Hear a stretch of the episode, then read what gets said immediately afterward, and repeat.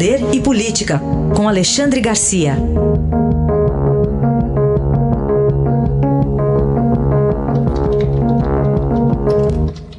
Alexandre, bom dia. Bom dia, Raíssa. Bom dia, Carolina. Oi, bom dia. Bom, começamos com uma avaliação aí dos dados divulgados ontem pela Organização Mundial da Saúde sobre a pandemia.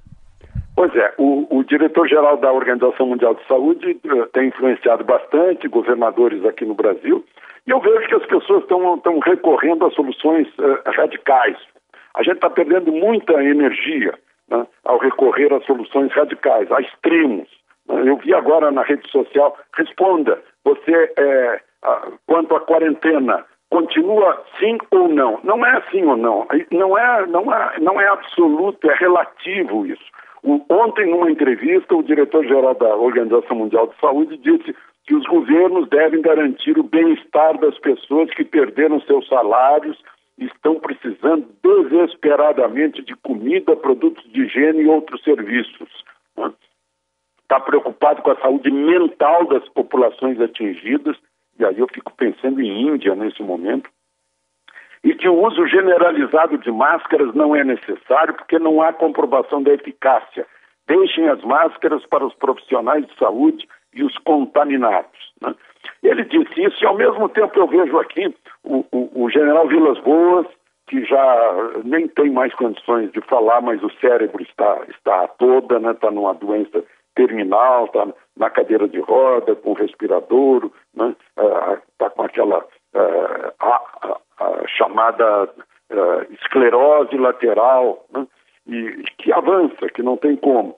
Ele consultou, ele consultou todo o alto comando, uma mensagem, consultou todos os ex-comandantes do Exército e fez uma mensagem dizendo que ações extremadas podem ter consequências imprevisíveis. Né? que, que a virtude está no centro.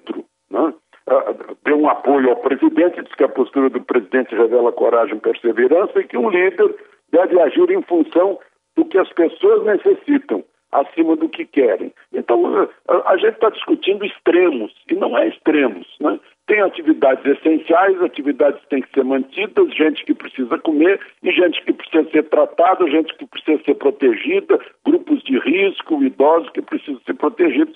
E a gente não tem que perder, gastar energia né, se enfrentando e se, se unindo para resolver esses dois problemas. Né? É simples, né? só que as posições políticas extremadas provocam isso.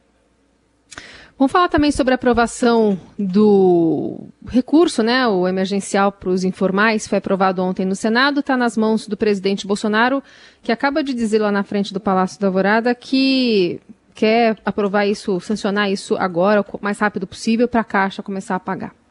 Pois é, eu, fico, eu, eu quero fazer jus aqui a um engenheiro chamado Túlio Petter, que me mandou há duas semanas medidas que estão sendo adotadas agora. Uma delas era a sugestão desse Corona Voucher, né, que está saindo agora, sendo sancionado. 600 para as pessoas que ficaram sem renda, 1.200 para mães que sustentam uh, a família. Né? E a outra ideia que surgiu no, na Justiça, está indo para o Legislativo, que é uma postergação geral da vigência de leis, de vencimentos, né? Por exemplo, uh, uh, vão propor que esse ano não haja despejo né, para quem não puder pagar aluguel, né? uma espécie de congelamento de vencimento se passar para frente. Essa ideia surgiu há duas semanas e agora já está sendo posta em prática. Né? É o país reagindo aí a, a, a, ao temor de ter uma depressão que leve a consequências aí terríveis, né? Tomara que a gente uh, passe por isso, passe em primeiro lugar pelo, pelo coronavírus e depois consiga recuperar a economia de empresas, de famílias. Análise de Alexandre Garcia, que volta amanhã ao Jornal Eldorado. Obrigado, até amanhã. Até amanhã.